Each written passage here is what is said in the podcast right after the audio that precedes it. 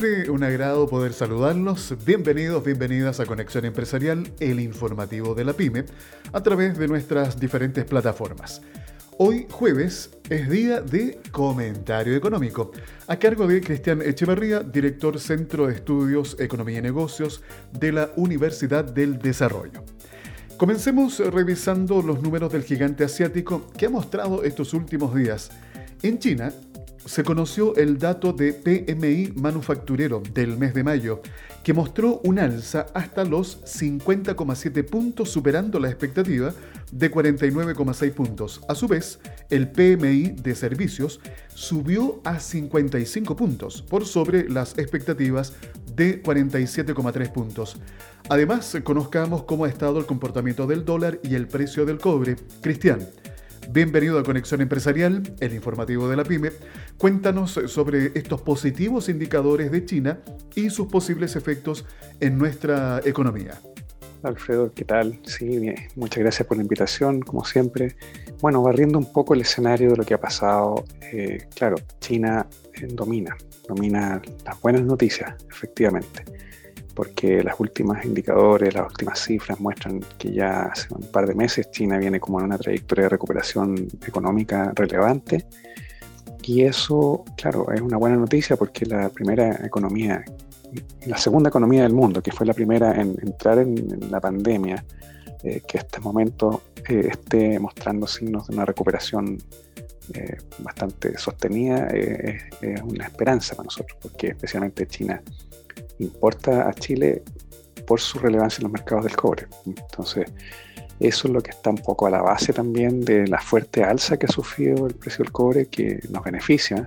Afortunadamente, en este momento es como lo mejor que nos puede ocurrir como país, como gobierno, porque sabemos que por cada centavo de dólar que, que sube el precio del cobre, son del orden de los 50 millones de dólares de ingresos netos adicionales al presupuesto fiscal. Entonces, esta alza reciente es una buena noticia, ojalá que perdure. Ahora, también es cierto que no nos va a afectar todavía o favorecer, eh, porque buena parte de la producción física que estamos exportando en los próximos dos o tres meses está precomprometida o prevendida, digamos, a precios cerrados anteriormente. Entonces, pero sin duda este nuevo precio beneficia a producción futura que podamos tener y que podamos eh, que, puedan vender por adelantado como se hace normalmente a precios eh, prepactados, digamos, futuros, eh, o, precios spot, pero con coberturas de, derivados de futuros sobre cobre. Entonces, finalmente se estabiliza el precio desde el punto de vista del vendedor de la empresa de Codelco, por ejemplo.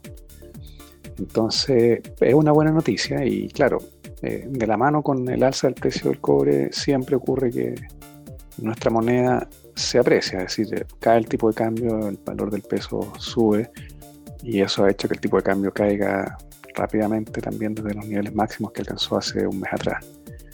Así es que eh, son todas señales desde el punto de vista de la economía internacional que nos favorecen.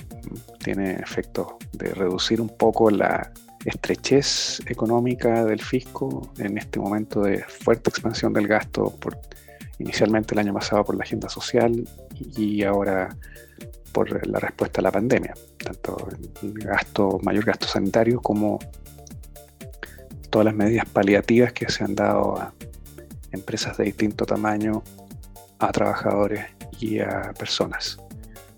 Así que todas estas son buenas noticias, o sea, el escenario internacional se está de alguna forma eh, componiendo a nuestro favor pese a la dificultad.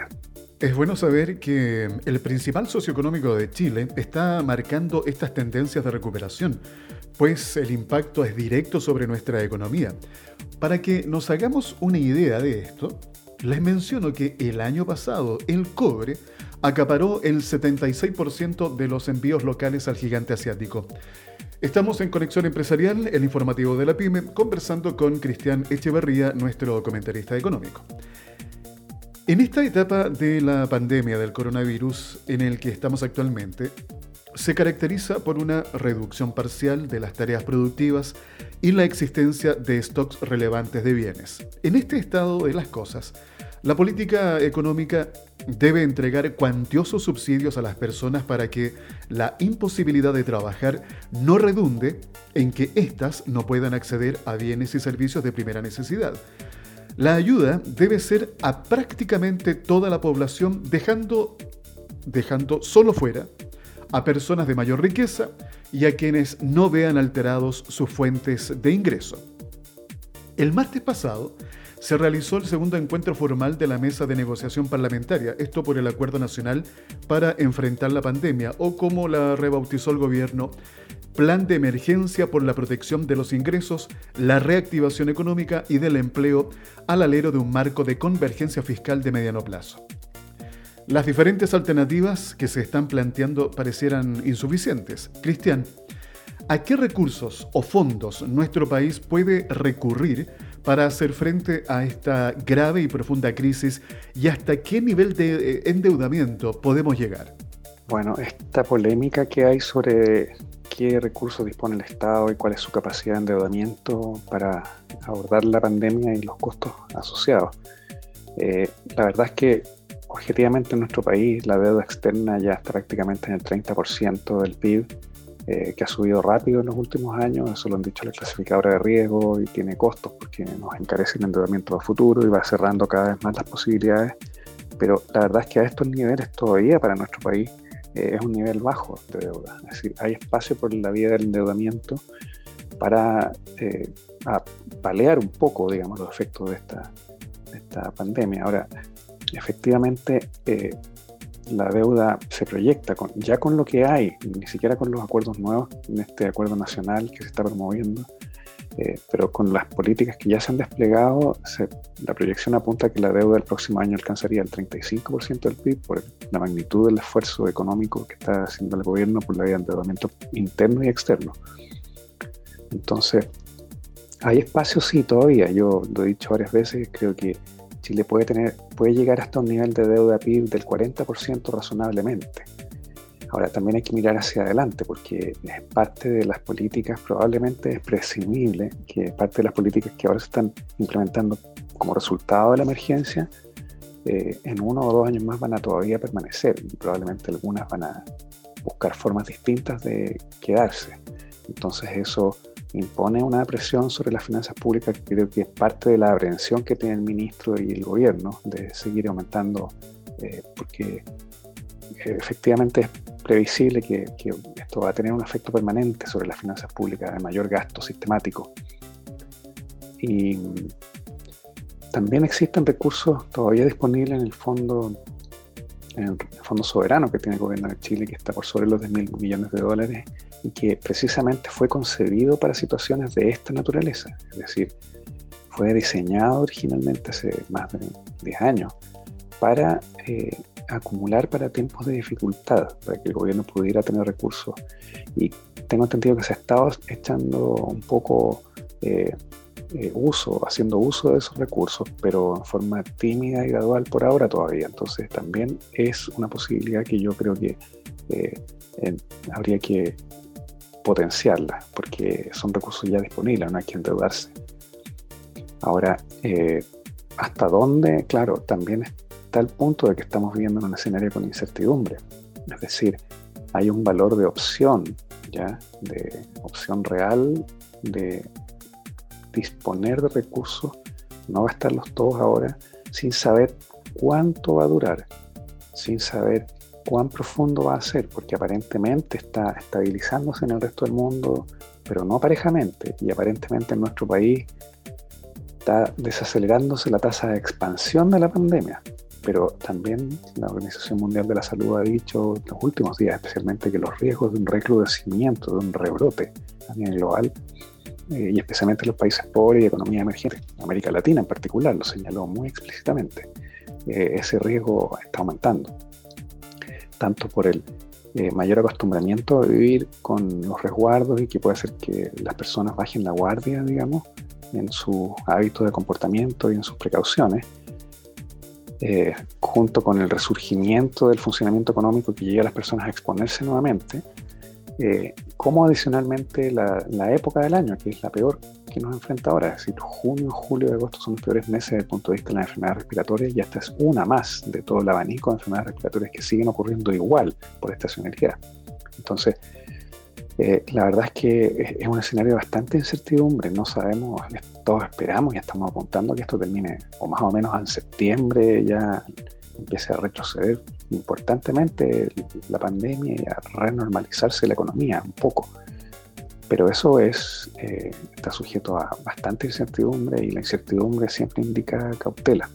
La cautela en la práctica significa no gastar todos los recursos disponibles ni las posibilidades de nuevos recursos eh, de una sola vez, porque hay que esperar a que se vaya desarrollando el escenario.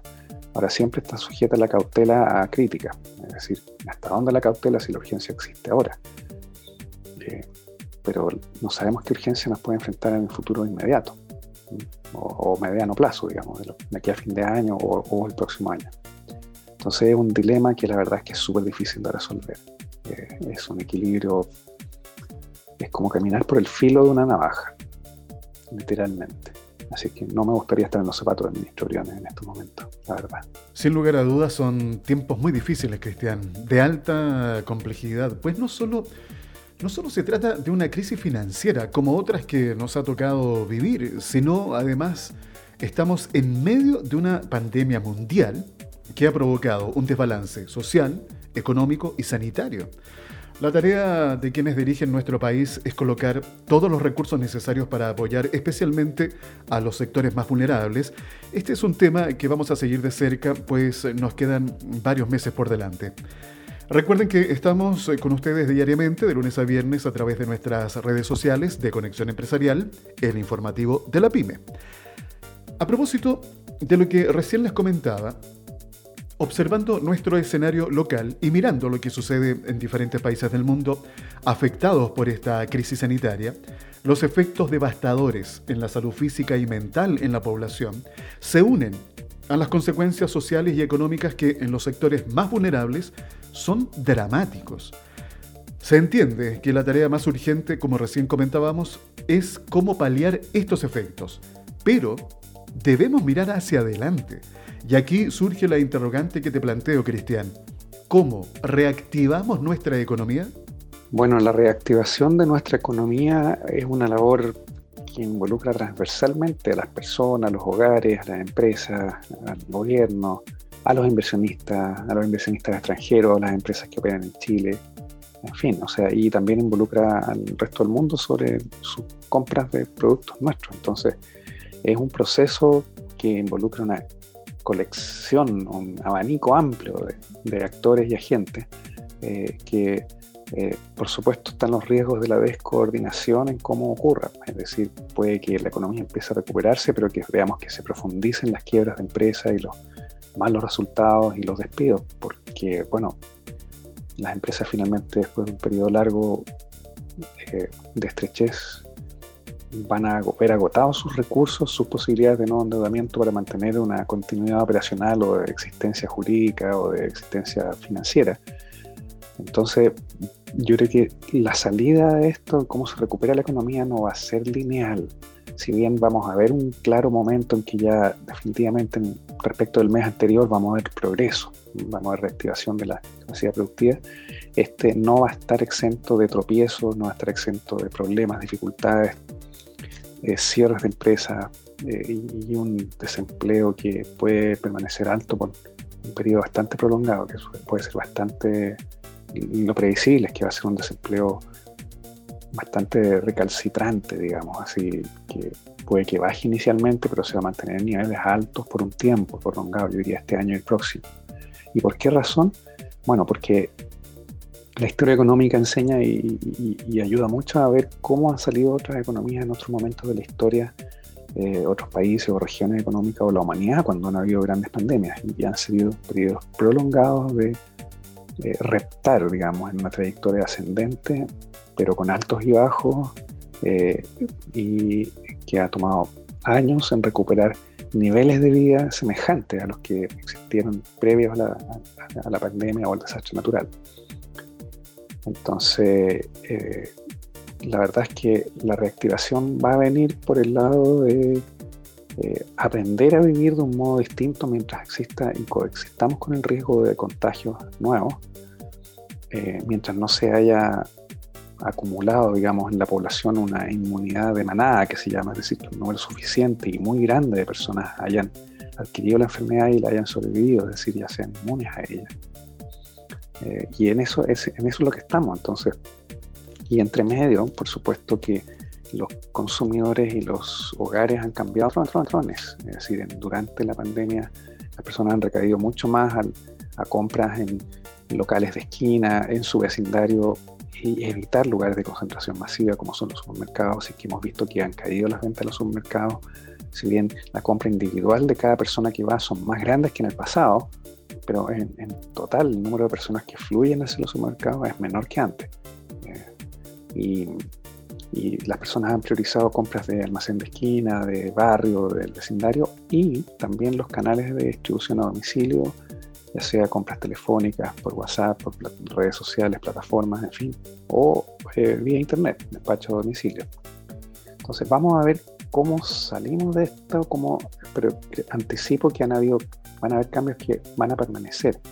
Es decir, que a lo mejor van a suavizarse la participación de los canales de distribución a, domicilio, eh, cuando ya la gente empieza a salir de nuevo y a restablecer una vida eh, más, más cercana a lo que había antes. Pero de todas maneras creo que parte importante de, este modo nuevo de funcionar va a quedar. Ahora respecto de sectores de servicios también, o sea, los servicios a distancia, vía métodos virtuales o eh, métodos electrónicos, la verdad es que también se ha abierto un, o sea, el país ha transitado un modo de hacer las cosas, eh, parte del país, no todo, porque claro, estamos hablando de las personas y los hogares que tienen acceso a Internet, que tienen computadores o que tienen eh, celulares y usan, digamos, eh, sus aplicaciones para, para funcionar. Pero creo que parte importante del país ha hecho una transición a lo digital y eso creo que se va a quedar no con la misma intensidad a lo mejor, pero, pero mucho más de la que había pre-pandemia. Eh, y eso abre oportunidades para redefinir y reorientar y eh, rediseñar, digamos, los procesos de producción de servicios, de prestación de servicios profesionales. Eh, y, también hay que pensar que otros sectores de servicios que son intensivos en presencia de las personas, como por ejemplo todo el sector de restaurantes, de turismo, ¿cierto? Eh, bueno, también hay cambios ahí que están pendientes y que seguramente se están haciendo ahora y que van a tener que hacerse porque el temor va a durar por un tiempo. y es el temor y la precaución y el eh, comportamiento cauto de las personas creo que va a tener que ser acogido eh, en este nuevo escenario por las empresas que, que operen en este nuevo escenario cuando existe la recuperación. Sabes que, Cristian, debo decir, sin temor a equivocarme, que la reactivación de nuestra economía será tarea de todos, pero hay algo que esta crisis nos ha mostrado, y es que debemos rediseñar nuestros modelos de negocios. La incorporación y uso de las diferentes tecnologías en las distintas actividades económicas será relevante de aquí en adelante. Hoy jueves estamos conversando con Cristian Echeverría en Conexión Empresarial, el informativo de la PyME, eh, revisando los principales sucesos económicos de Chile y el mundo. Hay varios sectores económicos que han detenido su producción. El impacto más pronunciado lo están sintiendo sectores ligados, por ejemplo, a los servicios, como comercio, transporte, hotelería, restaurantes, actividades recreativas y profesionales que en conjunto emplean a más de 2 millones de personas en el país. Esto nos lleva a enfrentar un nuevo modelo de economía. Cristian, recién conversábamos sobre este tema y quiero profundizar un poco más cómo viviremos esta nueva economía post pandemia del coronavirus. Sí, efectivamente, como conversábamos recién, eh, va a emerger y está emergiendo nuevas formas, nuevos modelos de negocio, nuevas formas de realizar la prestación de servicios especialmente, porque estos servicios no olvidemos que la práctica es el 70% de la producción del PIB en Chile, digamos. Involucra salud, educación, todos los servicios personales y profesionales, eh, toda la prestación de servicios de telecomunicaciones, de servicios computacionales, en fin, todas las plataformas que hay, transporte, eh, son, son todos sectores de servicio. Entonces, algunos son más intensivos en, eh, o más propensos a una digitalización, otros son menos. En el sector transporte no hay caso, uno no se puede transportar digitalmente de un lugar a otro físicamente, aunque sí puede trasladar su imagen, su voz, la asesoría, el conocimiento, la, ¿cierto? Y eso es lo que está ocurriendo. Entonces, eh, creo que eh, una de las conclusiones que yo saco de, esta experiencia, de este momento que estamos viviendo, es que si bien el país ha hecho un esfuerzo grande en digitalizarse y tratar de mantener una continuidad de operación, por ejemplo, todo lo que es el sistema educacional, ¿cierto? En parte, de los, parte del sistema educacional, porque hay muchos sectores en los cuales los alumnos no tienen acceso a formas concretas, efectivas de mantener el funcionamiento de la, de la educación virtual, pero otras partes de otros conjuntos de alumnos y de estudiantes sí han podido, especialmente en las universidades. Entonces, pero creo que una de las conclusiones que se extrae es que si bien teníamos una, una penetración digital importante comparativamente, de hecho destacada y conocida a nivel internacional con, el resto de los países de América Latina, con nuestro vecindario, ¿cierto?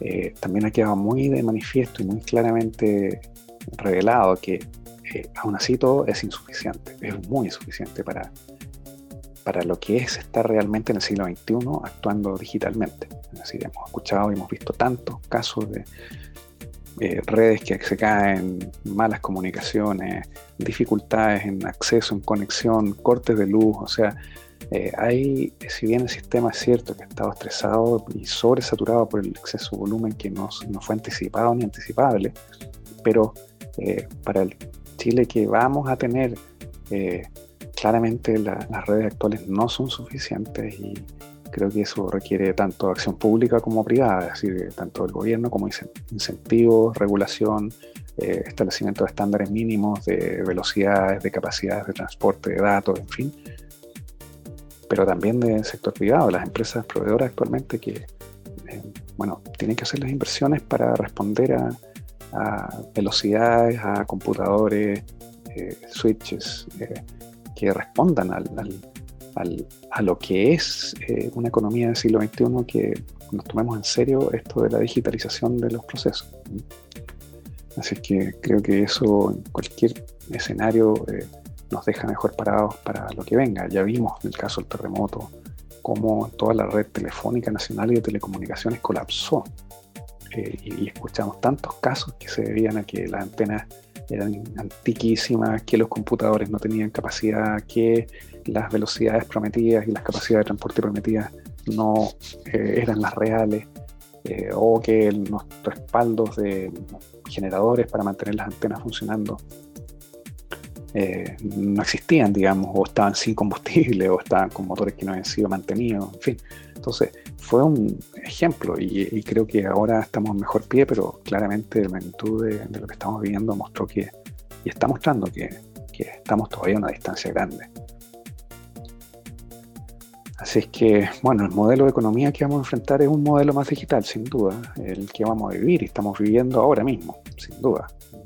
Así es que eh, creo que eso eh, abre desafíos, pero también oportunidades de eh, también de la internacionalización de nuestra economía y de las posibilidades que pueda tener una pequeña pyme en un sector pobre de nuestro país, en una región remota, de acceder a vender sus productos, servicios, su asesoría, su imagen, su presencia en otros mercados, en otros lugares, no solo en Chile, sino que en América Latina, hispanohablante.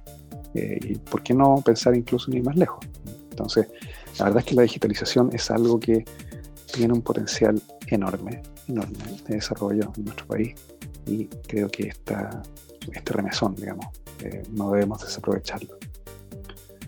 Así es que eso es lo que yo visualizo para la nueva economía. Y esto va a definir cómo se hace la educación en Chile, cómo se hacen los servicios personales eh, y muchas otras industrias, la entretención, en fin. Así es que, bueno, con eso eh, es mi visión respecto a esta nueva economía. Permítanme incorporar los siguientes datos para comprender tal vez aún más la importancia de la incorporación y la utilización de las TICs, tecnologías de la información y de las comunicaciones. Chile lidera en Sudamérica con 17 accesos por cada 100 habitantes. Sin embargo, aún está relativamente lejos del promedio de la OCDE, la Organización para la Cooperación y el Desarrollo Económico que es de 31 accesos por cada 100 habitantes. ¿Ya? Ese es el promedio de la OCDE, 31 por cada 100. Nosotros estamos en 17 por cada 100 habitantes. Lo propio acontece dentro de la banda ancha fija en cuanto a conexiones de fibra óptica, que en el país representan el 16%, mientras que el promedio OCDE es de 25% me voy a ir un poquito hacia atrás para contarles la siguiente información. El día 28 de mayo del año 2019, en Puerto Montt, el presidente Sebastián Piñera presentó el Plan Matriz Digital, que busca reducir la brecha tecnológica en Chile para impulsar el desarrollo del país y también dio por finalizado el despliegue de la fibra óptica austral, una inversión de 52 mil millones de pesos que salda la deuda de conectividad en las regiones de Los Lagos, Aysén y Magallanes. A fines del año 2018, escuchen bien esta información, el 44% de familias chilenas no contaba con acceso a Internet de conexión fija. En 200 comunas, menos del 20% la tenía. En 110 comunas, en menos de 110 comunas, 5%. Y en 55 comunas, menos del 1%. Números que nos ayudan a entender la importancia de seguir trabajando para que todos podamos tener acceso a utilizar no solamente el tema de la banda ancha, el Internet, sino las tecnologías para el desarrollo de nuestros distintos modelos de negocios y de nuestras actividades cotidianas. Cristian, darte las gracias eh, por acompañarnos el día de hoy. Como siempre es un gusto poder repasar los principales hechos de lo que pasa en Chile y también en el mundo. Gracias nuevamente por habernos acompañado. Gracias Alfredo, como siempre un gusto estar en el programa y compartir ideas, visiones y mi contribución solamente, o sea, son visiones mías, personales, un poco de mi experiencia, pero eh, sin duda la verdad puede andar por ahí, puede ser distinta, es solo un aporte en un mundo de escenarios inciertos que estamos viendo y que se van desplegando a medida que los caminamos nomás. Así que bueno, estoy disponible como siempre para una próxima oportunidad. Gracias. Bien, así despedimos el programa de hoy jueves junto a Cristian Echeverría, director del Centro de Estudios en Economía y Negocios de la Universidad del Desarrollo, que nos ha acompañado con su comentario económico. A ustedes también las gracias por eh, permitirnos acompañarles cada día con las distintas propuestas que traemos con los diferentes invitados que nos van visitando acá en Conexión Empresarial, el informativo de la PyME. Nos encontramos mañana. Ah, recuerden que mañana viernes tenemos Conexión Empresarial Cowork. Conexión Empresarial está orientado a la economía, emprendimiento, las finanzas y negocios, colocando cada día temas de interés al alcance de todos.